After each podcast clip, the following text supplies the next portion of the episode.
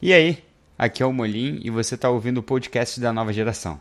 No episódio de hoje, a gente vai fazer um pouco diferente. É um debate. Todo último sábado temos um encontro das novas gerações. E no encontro de março, o grupo da juventude da Igreja Batista de Barão da Taquara, o Barão Jovem, recebeu os pastores Dercinei Figueiredo e Valdemar Figueiredo para falar sobre religiosidade tóxica. Como o debate ficou um pouco longo, a gente vai dividir essa conversa em duas partes. Então, abra sua mente, tente enxergar além do que os olhos podem ver para que possamos tirar as toxinas que impregnam a nossa religiosidade. Aproveite o episódio. Nova geração. Nova geração. Nova geração. Nova geração. Nova geração. Nova geração. Nova geração. Podcast Nova Geração. Muito bem, então eu vou pedir que os nossos convidados dessa noite se apresentem, contem um pouco sobre eles são e aí cada um vai ter o seu tempo, como a gente já combinou anteriormente. Isso, e aí a gente tem esse tempo, vocês se apresentam e aí cada um tem um tempinho da sua fala. Vamos lá. Boa noite. Eu sou Valdemar. Ah, conheço o Dercinei há um bom tempo já. Agradeço aí ao Matheus o convite para estar aqui com vocês. Já fiquei bem impressionado com tudo que já aconteceu, bem legal.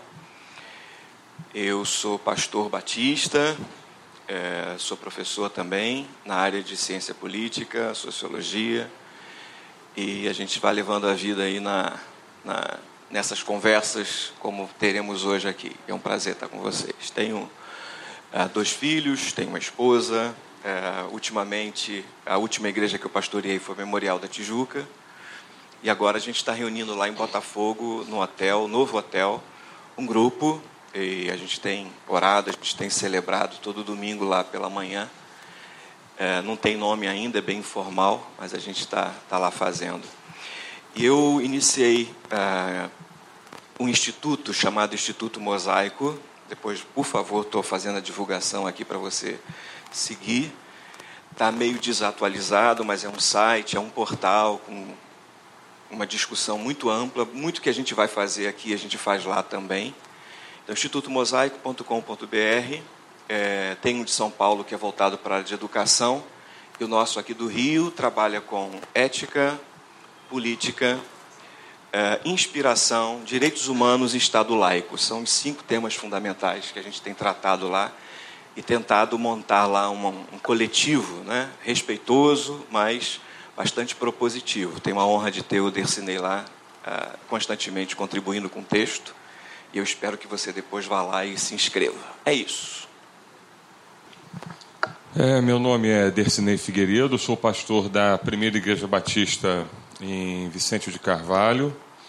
É, eu sou pastor desta igreja há 20 anos. Ah, antes, antes de ser pastor da, da, da PBVC, eu fui pastor em Bangu, na Igreja Batista no Catiri, durante três anos. É, e nesses últimos anos é, dei aula em, vários lugares, mas nos últimos anos eu vim, eu vim abandonando. É... Perdi o tesão para dar aula. É, é, foi ficando chato, ficando chato, ficando chato. E aí fui largando tudo, e, exceto é, o que tem sido minha, minha dedicação nos últimos anos, que é o Ministério, ao Ministério Pastoral. Ah, eu sou casado, agora no finalzinho do ano eu vou completar 25 anos de casado, agora no, no próximo dia 10 de dezembro. Uh, minha esposa chama-se Cristiane Ximenes e é um, um prazer estar aqui. A, a, prazer rever o Hudson, que está ali nos desenhando. Está ali. É, na verdade, vai ser uma caricatura horrorosa, na verdade. Ele está ali e, e, o Hudson é um, um, um velho e querido companheiro. De vez ele o, o Hudson a gente se conhece há muitos anos, mas eu acabei no pastoreio em Vicente e só depois que eu estava lá é que eu descobri que o Hudson né, foi membro da primeira igreja batista em Vicente Carvalho. Seu sogro foi pastor, pastor Genésio, da PBVC. E aí só estreitou ainda mais os, os laços de, de amizade, de admiração e de carinho. Né. Muito bem, a gente combinou um tempo de fala inicial. Eles vão contar um pouco para a gente sobre como esse tema afeta eles e um pouco daquilo que eles entendem sobre esse tema. E depois a gente vai para a mesa, vai debater um pouco. Por último, a gente vai ter uma parte onde você participa também e faz as suas perguntas. E no 01, quem foi que levou? Quem vai falar primeiro? É, mas Ah, vou então- inverter o começo. Então, vamos lá. O- o- Eu queria pontuar três, é, três características é, sobre religiosidade tóxica. Ou, como diria minha mãe, tóxica. É, porque a gente se intoxica das coisas, né? Inclusive da religiosidade.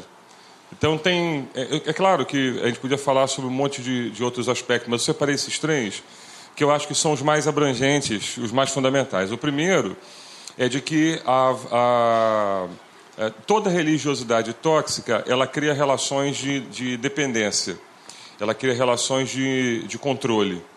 É, ou seja, é, se no ambiente religioso onde você está, se no espaço do sagrado onde você congrega, a- as relações que se estabelecem, elas são para controlar você, elas são para tirar sua autonomia, elas são para criar dependência, tem alguma coisa errada. Esse ambiente não é saudável. A- a- é curioso, porque eu, eu cresci na igreja. Então, é, eu sou a terceira geração de, de, de evangélicos batistas na minha casa. Então, meus familiares são pastores. Assim, Eu fui criado nesse ambiente. Então, é, quando você é criado num ambiente desse, você às vezes não se dá conta dessa, disso. Elas, elas são tão sutis, muitas vezes, que você não percebe o quanto já perdeu é, de autonomia, o quanto já perdeu de independência por conta do costume que você tem em transitar nesse tipo de ambiente e, e de aceitar essas relações. No meu caso, ah, eu comecei a perceber isso depois que já era pastor. Porque ah, é muito fácil identificar isso nas relações entre o pastor e o membro da igreja. É muito fácil. Eu vou dar um exemplo que, que para mim foi assim, foi o, o- foi o marco. Há, há uns 10 anos, eu estava num encontro de café com pastores e um querido amigo meu, pastor de uma das maiores igrejas batistas no Brasil, pastor de uma igreja em São Paulo, ele estava lá e, e nós nos encontramos, e, ele me chamou num canto e ficamos batendo papo, alguns anos que nós não nos víamos, e aí ficamos ali batendo, trocando informações e tal, e daqui a pouco ele, ele bateu no meu ombro, no, no no meu ombro, ele bateu no meu ombro e disse assim, é, deixa eu apresentar um pessoal que veio comigo, né? Ele veio com uma entourage, sabe, da igreja dele, né? Porque essas pessoas andam com um secto, não sei se vocês já repararam, ninguém anda sozinho, né? E aí tá lá uma turma, e aí ele foi, me apresentou, esse aqui é, é meu filho fulano, esse aqui é meu, meu filho Beltrano, esse aqui é meu filho e tal. E eu, na minha cabeça, ingênuo, absolutamente inocente, assim, engraçado, eu achava que o filho dele, a filha mais velha, não tinha nem 20 anos. E, tá- e- e é um, e um monte de barbado aqui, que pelo menos tem 40 cada um, pelo menos, ou quase isso. E aí, depois que ele apresentou todo mundo, eu virei e disse assim para um deles: Você é filho dele? Aí ele falou assim: Não, ele é meu pai espiritual. Eu disse: Rapaz, tu tá mal de pai pra caramba. rapaz." Aí ele falou assim: Ele riu e disse assim: Por quê? Porque, rapaz, ah, do meu ponto de vista, pai espiritual para mim é Deus. Se, se tem algum outro, a não ser que fulano, esse colega, né, seja divino. Ele, como ele tinha muito amigo, ele levou aquilo na esportiva e, e é isso. Eu acho isso estranho. É, é, eu acho estranho quando alguém é, é, é, é- é levado a- até o Rio Jordão para ser batizado de novo pelo pai espiritual dele. Eu acho estranho quando alguém vira para uma pessoa dessa e, e, e o, e o considera uma espécie de, de, de mestre, no pior sentido da palavra mestre. É disso que eu estou falando. Quando você se submete a uma relação dessa, que em vez de, de emancipar, ela cria relações de dependência, essa é uma religiosidade tóxica. Ela, eu vou dizer mais, é uma espiritualidade tóxica. A- a- ninguém cria filhos para serem filhos eternamente. Eu, eu vou repetir aqui o que eu digo na minha igreja. A- a- eu não inventei, isso não é meu, tá? É do Eugene Peterson. A frase não é minha. O bom pastor é aquele que se faz desnecessário. Se algum líder se faz necessário a alguém, ele está pervertendo a sua vocação.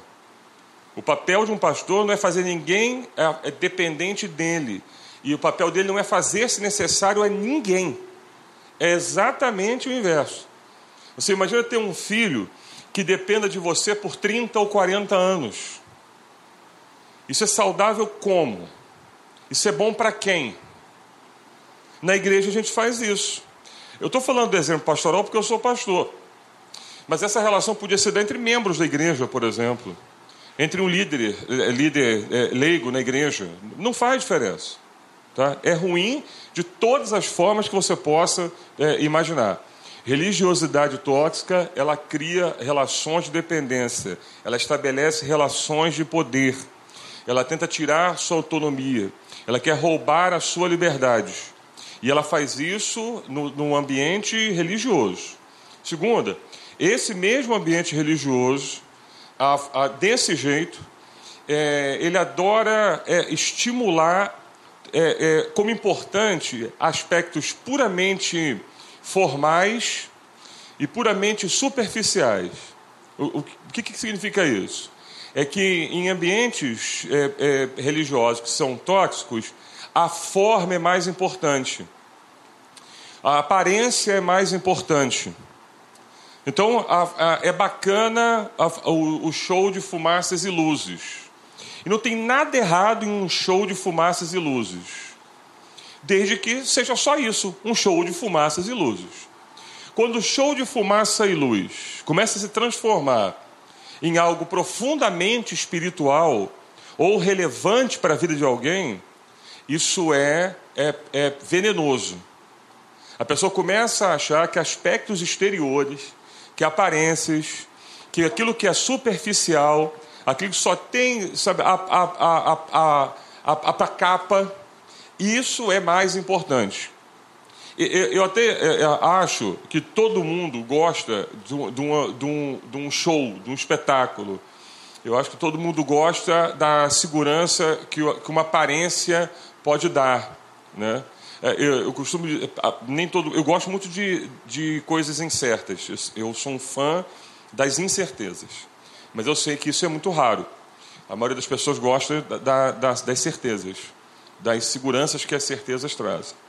Então, é, como é, certezas não me atraem, então é muito fácil para mim é, não ser atraído por coisas que sejam superficiais ou formais. Mas aquilo que é, que é aparente tem, essa, tem esse apelo da certeza. Porque a gente acaba confundindo certeza com, com verdade. Então, se parece alguma coisa, né, a pessoa abraça. É, a, a, aquele discurso, é, sabe, bem água com açúcar, aquela, aquela, aquela palavra. É, é, outro dia eu falei isso para um amigo meu, pois eu estava na igreja dele de férias, ele pregou, não desista, tal, né, persista, porque a vitória está logo ali, né, tal. E aí quando acabou, eu falei assim, poxa, rapaz, você acredita mesmo em não desistir? Ele falou assim, acredito se você é um idiota. Porque só quem é muito idiota, mas assim, tem que entrar na fila duas vezes, tem que caprichar muito em ser idiota, fazer curso, ler os livros do Olavo de Carvalho, muito assim, para ser muito idiota. A, a, a, o imbecil coletivo, você pode escolher né, entre um idiota anônimo ou um imbecil coletivo. Você, para isso, porque qualquer pessoa é, sabe que, que. Aliás, vou dizer o óbvio, né? Cada escolha é uma renúncia. Sabe? É isso. Ninguém chega a lugar nenhum insistindo, as pessoas chegam desistindo, na verdade. Tem que desistir do caminho da direita para pegar o da esquerda, tem que desistir de acordar mais, mais tarde para acordar mais cedo. Tem que, é feita disso. Só que a gente não quer ouvir isso. A gente quer ouvir que se permanecer no caminho que vai dar no deserto, a gente vai chegar no oásis. Não, só vai chegar no oásis onde que desistir do caminho do deserto. Mas não é isso que você ouve lá no púlpito. Você ouve no púlpito e acha lindo. E sai por aí feliz. É verdade, rapaz, não vou desistir daquela menina, vou insistir nela, vou, os próximos 30 anos, nada vai tirar isso da minha cabeça. E eu vou. Não, não vai chegar, rapaz. Vai ser processado, tá stalkeando coitada. É isso. Mas o cara começa a achar que não, assim, que é, que é, que é não desistir porque ele ouviu alguém falando e, e, e essa é, é, é, é superficialidade mesmo. Ele vai, ele vai ficar só na superfície, ele não vai. E acabou. Agora imagina isso em termos piores. Porque pode, isso eu estou falando uma bobagem. Mas imagina em, em, a, a, pessoa tomar com verdades maiores, é, que afetam direto, aí sim, diretamente ao seu dia a dia, a sua existência. A, a, a, obrigado. A sua, a sua, o seu dia a dia, a sua existência, as suas relações, e começar a atrapalhar tudo. Ambientes que promovem esse fascínio pelo que é superficial e esse fascínio pelo que é formal, pelas aparências, esses ambientes são profundamente tóxicos. E a terceira, para fechar, senão, né, daqui a pouco você. É, deixa eu só. que eu esqueci. E a, eu, eu, acho que eu esqueci alguma coisa. É. é e a terceira, que eu acho que tá, talvez seja a mais importante. A, a ambientes é, espaços é, religiosos é, tóxicos, eles têm uma. eles alienam. Em vários aspectos, tá? Sim. É, aliena o indivíduo é, socialmente, culturalmente. É muito difícil, é muito duro. É, é, a, e não vai em nenhuma.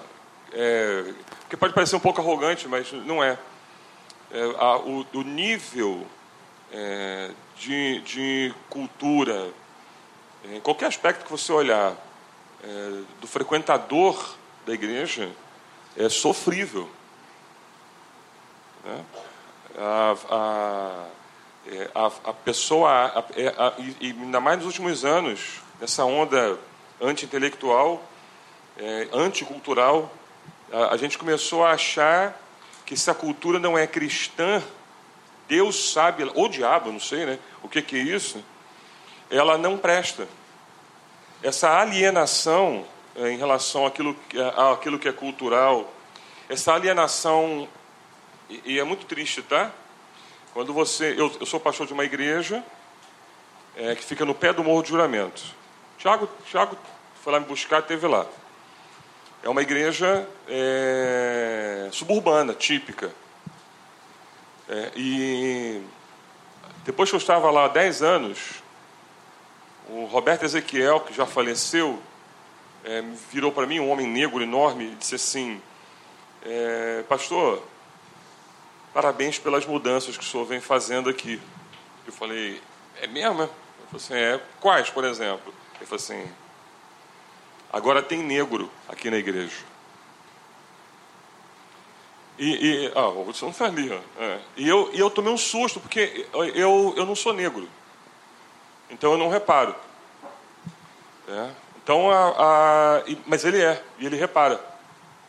E eu não tinha notado. A minha mulher, uma mulher é uma mulher negra. Quando eu cheguei em casa, eu perguntei para ela, e ela falou assim: pior que é verdade, Roberto está coberto de razão. Eu falei: não, mas isso tem a ver comigo? Eu disse: não, se tem a ver contigo, eu não sei. Mas agora ela é uma igreja mais do bairro do que era. Porque não é possível que você tenha uma igreja no pé do Morro de Juramento cheia de gente branca. E, e não é porque não tenha branco no Morro de Juramento, obviamente tem, obviamente. Mas é um bairro majoritariamente negro com uma igreja majoritariamente branca. Isso faz sentido aonde? E aí você começa a perceber que o, que o discurso alienava. É, é disso que eu estou falando. O discurso aliena é, é, é, etnicamente. O discurso aliena socialmente. O discurso aliena culturalmente. Esse tipo de religiosidade, esse tipo de espaço religioso é muito tóxico. E, nesse caso é pior. Porque não é tóxico só para quem está dentro é tóxico também para quem está fora, que não se vê naquele espaço e nem representado nele. Isso é muito ruim. É, é, não estou falando, e não me entenda mal, que uma igreja deve ser branca ou negra por causa de um bairro. Não estou dizendo isso, não. O que eu estou dizendo é que ela deve ser naturalmente representativa. Naturalmente. Ela deve ser um recorte do lugar onde ela está. É isso que eu estou dizendo.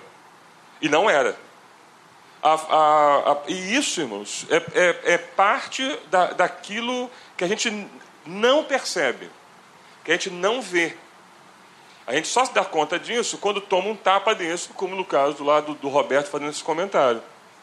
Se a religiosidade, se o espaço que você frequenta, ele aliena, dizer, ele afasta, ele joga para cima, tem alguma coisa errada. Não deveria alienar.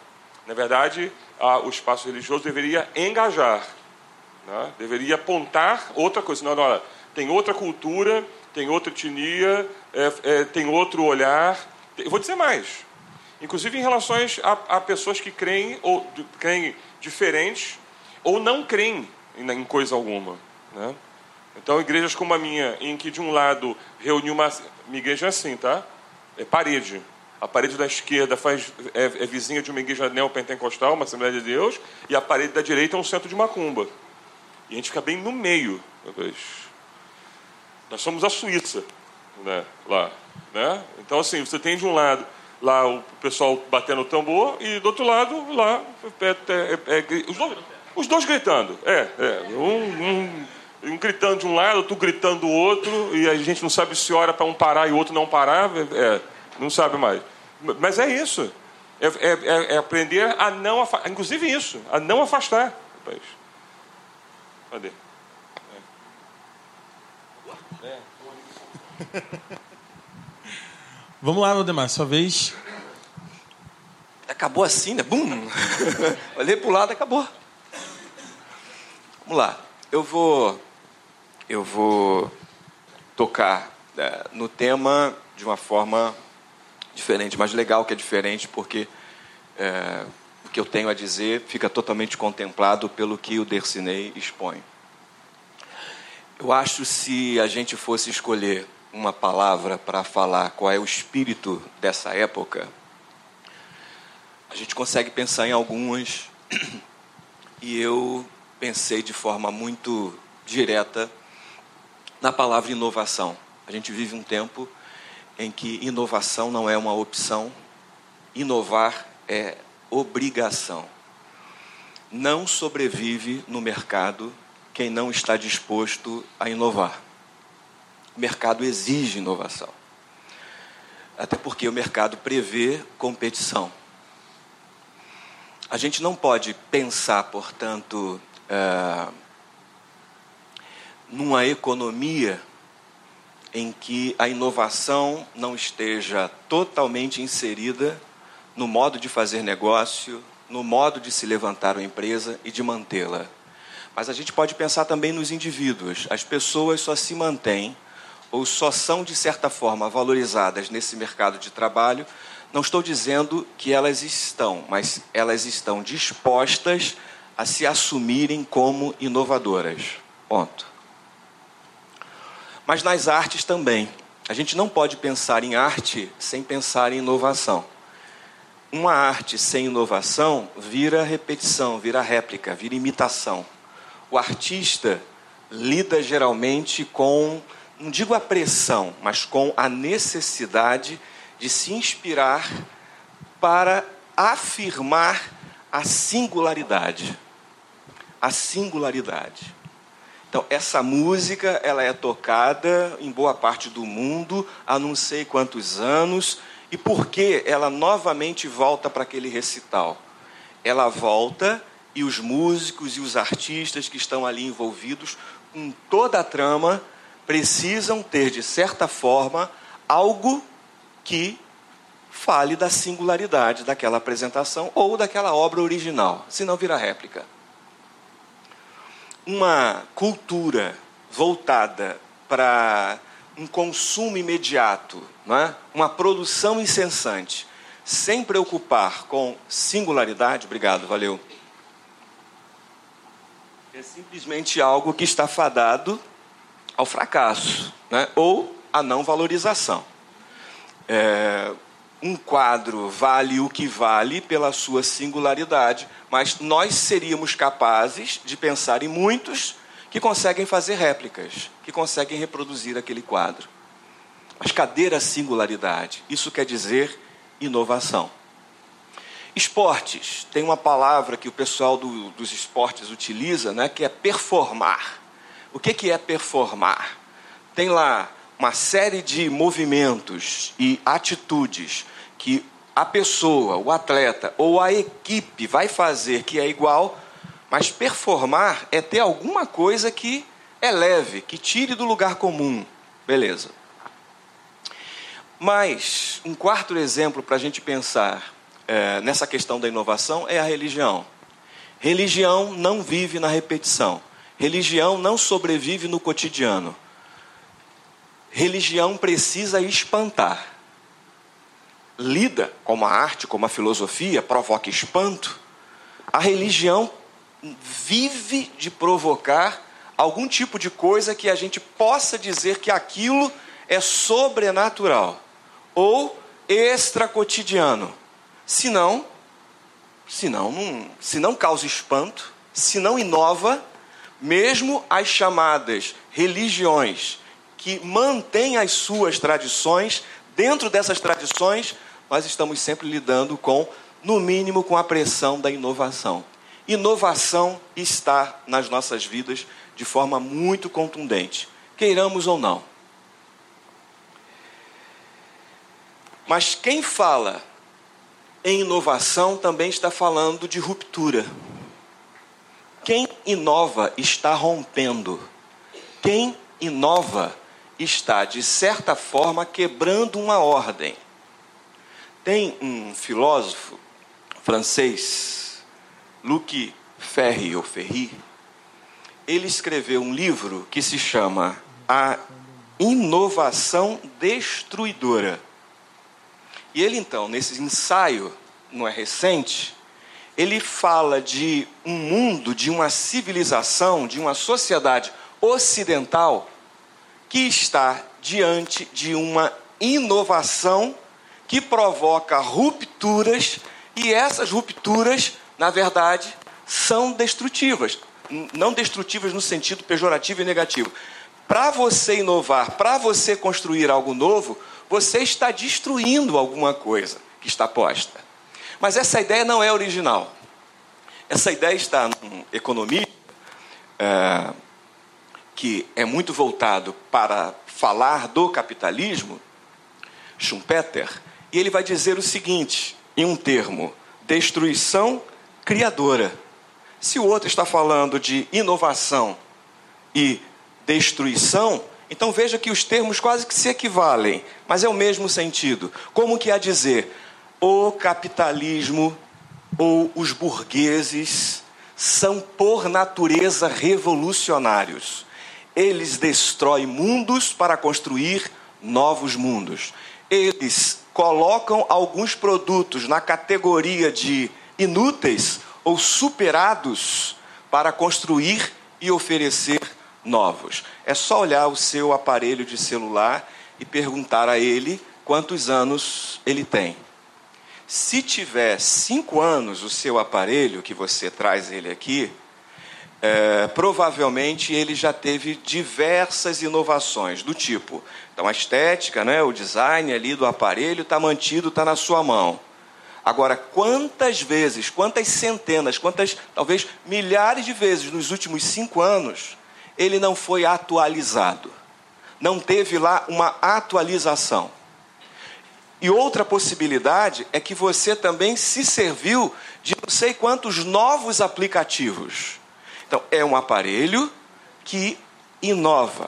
Mas veja, durante muito tempo nós assistíamos, vocês já eram vivos, o dono da empresa, o ícone da empresa, que vinha numa conferência anual, vestido da mesma forma, apresentar um design novo de um aparelho de celular e também possibilidades novas, para não falar dos computadores, para não falar do celular, não, perdão.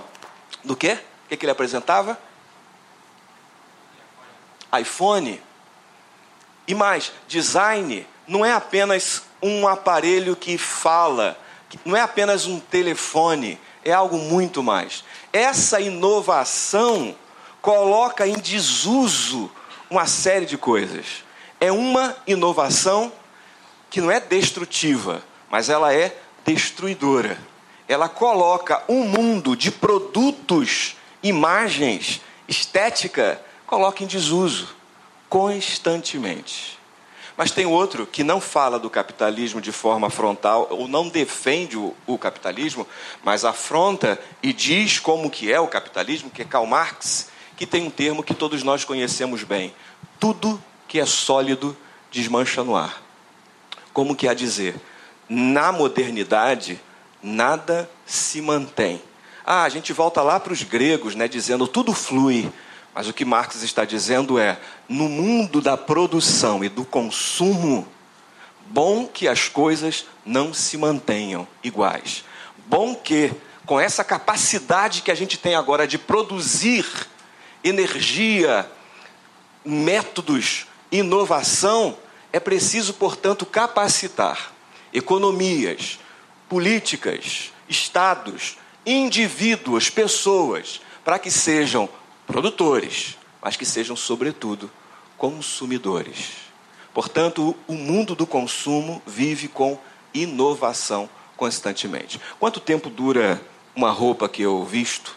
Ou quanto tempo, não no sentido de durar enquanto material, de durar enquanto algo que faça sentido, algo que ainda nos satisfaça. E às vezes tem coisa que a gente quer que acabe, né? E não acaba, a coisa é boa. E a gente acha que aquilo já não se enquadra mais, já não faz mais sentido. Veja, isso fala, portanto, de um mundo de produção e de consumo em que, aí a gente chega perto, aí a gente está perto agora. Essa vida que a gente vive é uma vida de muita velocidade, é muito veloz. As rupturas são constantes. Quando a gente chega lá, e a gente chega, já está na hora de romper, e já está na hora de começar a correr de novo. Então, nesse mundo de produção, de consumo incessante, a gente olha para uma juventude que é veloz e tão veloz quanto voraz. Uma voracidade de. In... E não estou falando só de ter coisas, não estou falando de ganhar grana, não estou falando de aparentar. Eu estou falando da vida fazer sentido. Então parece, né, numa ilustração que alguém disse, que a gente corre atrás de uma cenoura, só que a cenoura está amarrada no barbante e alguém nos força a correr puxando a cenoura, como que a nos fazer assim, como tem um atrativo que nos faz andar. E a gente gosta da aposta, a gente gosta da briga. E a gente gosta da prova. Só que nessa velocidade e nessa constante entra uma outra palavra, porque entre produção e consumo, rupturas e mais rupturas, entra uma coisa nas nossas vidas chamada angústia. Angústia. E parece que ela está fora do lugar, mas ela não está fora do lugar. A angústia é alguma coisa que geralmente está muito perto. Quando a gente observa que no mundo da economia, quando se fala constantemente de que quem não inova não sobrevive, a gente vive numa pressão de que a nossa vida seja uma vida que economicamente faça sentido, ou no mínimo nos satisfaça. Nos satisfaça.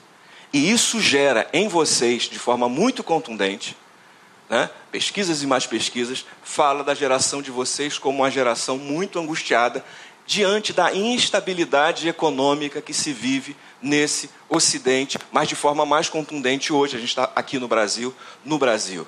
Instabilidade no mundo do trabalho.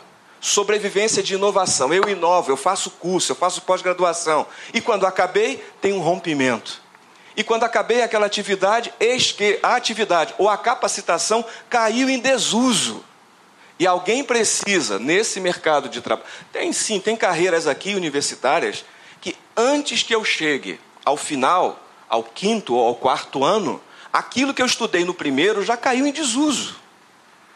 O tal do livro didático para algumas disciplinas, para algumas carreiras, não faz nenhum sentido. Porque sabemos que não vai durar. Área de tecnologia, não é? Cara, vai num sebo que você encontra aos montes livros que antes eram manuais. Mas cadê os manuais? Esses manuais caem em desuso constantemente. E quem é que vai ficar lá fazendo a história disso?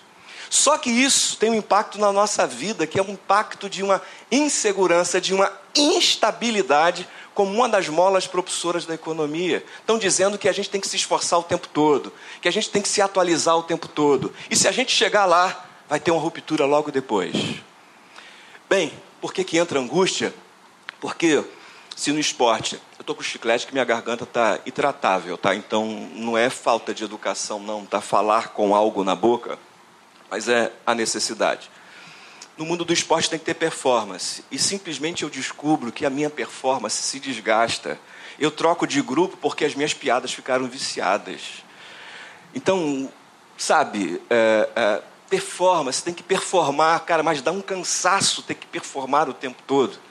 Né? Então, uma vontade de encontrar um grupo de gente que nos aceita, que nos olha e que vive entre nós de uma forma não afetada a ponto de precisar ser impressionada com a minha performance. Então eu chuto errado. Meu filho hoje estava me vendo jogar bola. Cara, eu levo ele para jogar bola, depois volto no carro dando vários toques. Cara, cara, não, por favor, se for o último, cara, se só, morrendo de medo, se você for o último salão, se não der para tocar para o goleiro, chuta para fora. Se não der para tocar para fora, dá chutão para frente. Mas, por favor, não tenta passar.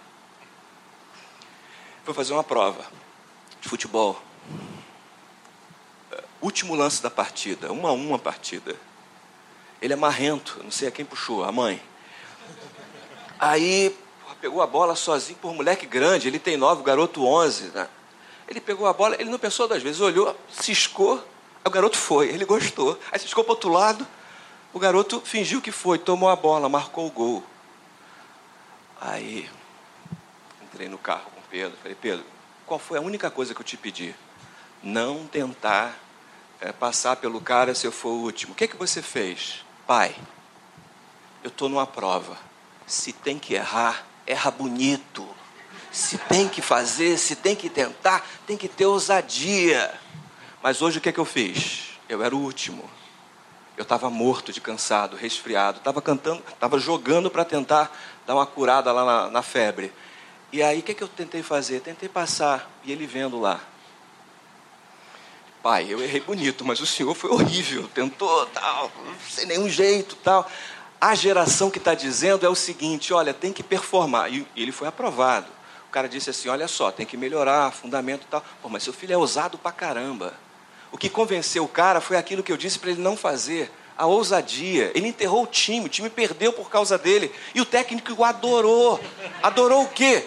A performance, adorou a atitude, o cabelo grande, a trancinha no cabelo, a marra, sabe? Isso atrai. No meu mundo diz, cara, cuidado, eu como pai, cuidado, vai quebrar a cara. Mas parece que o mercado quer ousadia. Só que essa ousadia e essa performance acaba. E gera na gente uma angústia muito grande, que não é sempre que a gente vai poder fazer. E finalizando, é, na religião. Na religião, a angústia entra e entra forte quando eu apronto o terreno e simplesmente me deparo com a realidade de que nesse mundo cão de tanta angústia, eu preciso de um doping. De cara limpa eu não vou levar. Então, religião pode ser um doping para melhorar a performance, para me capacitar a ganhar o mundo, para me dar, sabe, um diferencial no concurso, para saber que, portanto, a minha vida é uma vida que é ungida, abençoada, e, portanto, a religião é uma camada protetora contra as adversidades que estão sempre diante da gente. Mas aí eu vou pular uma parte aqui se a modernidade falava e falava fortemente de uma proximidade da morte da religião, a pós-modernidade está dizendo que ela está viva, muito bem viva e está na ordem do dia. No mundo político, na economia, no dia a dia. A pergunta é: estamos falando de quê? Estamos falando de doping? Estamos falando de espanto? Sobrenatural, estamos falando de forças novas para que a gente consiga, enfim, cumprir as metas e nos capacitarmos a rompermos e a rompermos com força, com brio, com diferencial. Na ordem do dia, a gente chega à última palavra que eu gostaria de destacar, que é a palavra tão estranha quanto angústia, é a palavra experiência. E aí eu tenho de forma simplesmente a pontuar e depois a gente pode trabalhar melhor, deveria a experiência com Deus ser anterior à pertença religiosa. a experiência com Deus deveria ser algo anterior à pertença religiosa. E muitas vezes a gente percebe que pertença religiosa não é necessariamente sinônimo de experiência com Deus. Deus é um detalhe. Chamo a atenção de vocês que religião sem Deus é uma possibilidade forte. E Deus, como fator de sorte ou doping para a gente suportar o mundo cão, é uma possibilidade muito forte.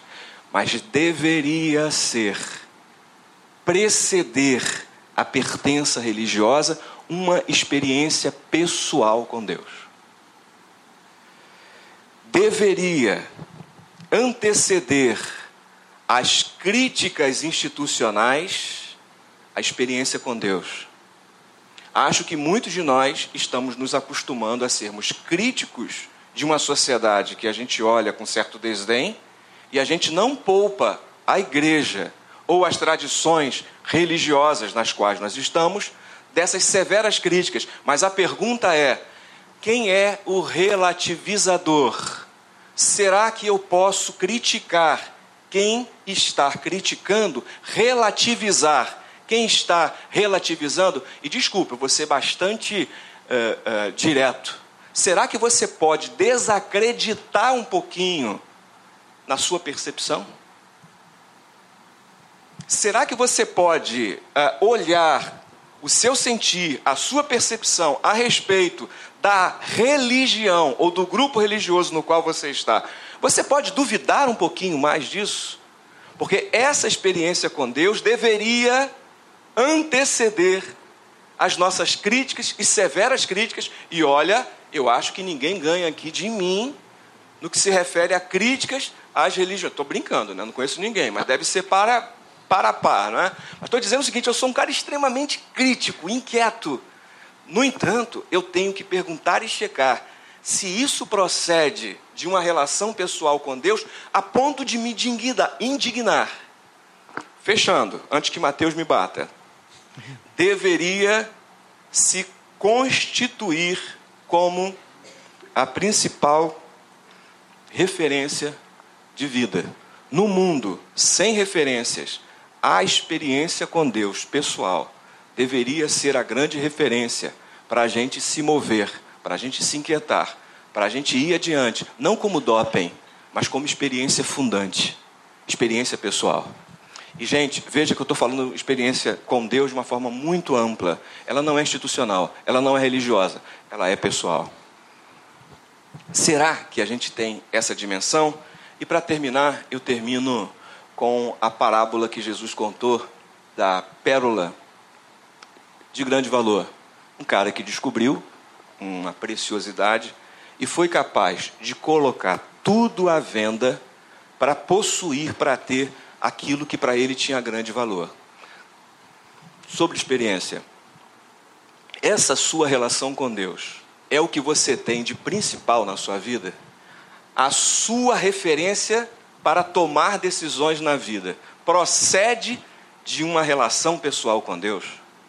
Porque senão a gente vai se aventurar a vivermos no mundo veloz, muito rápido, de muita ruptura, de muita inovação, de muita inquietação e sem a capacidade de nos satisfazermos. E quase ser um pecado usar a palavra eu estou satisfeito.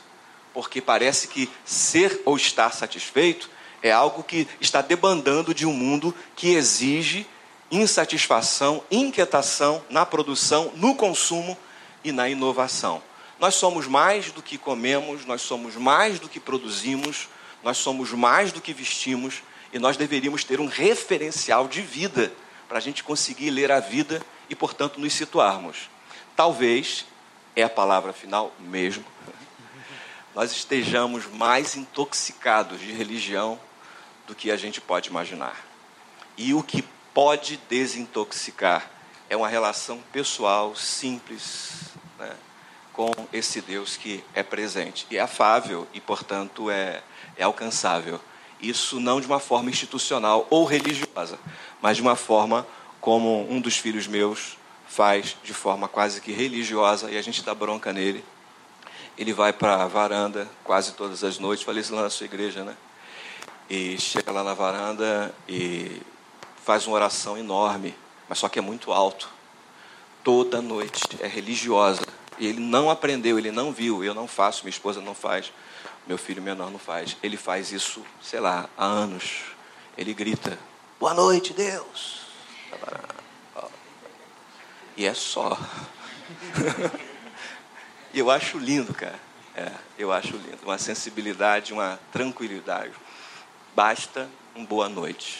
Né? Eu acho que os vizinhos já ficam esperando. Quando é que o Luca vai gritar? E eu fico, cara, a oração é tua com Deus, não grita. E ele grita, ele gosta. Boa noite! Parece que Deus está longe, olha para o céu. Tá. Chuva ou sol. Acho que a gente encontra os nossos modos de proceder a esse contato pessoal com ele. Então, já tá batendo 45 minutos de episódio e creio que você já tem muita coisa para processar aí, né? Então, vamos fazer assim, o episódio vai terminar aqui e semana que vem a gente vai voltar com a parte 2. Mas não se esqueçam, tá? A gente vai continuar recebendo e-mail de vocês. Então, se vocês quiserem mandar e-mail comentando sobre o episódio ou, enfim, trazendo críticas ao podcast, o que for, vocês podem trazer e ficarem à vontade aí. Beleza? Até a próxima, galera.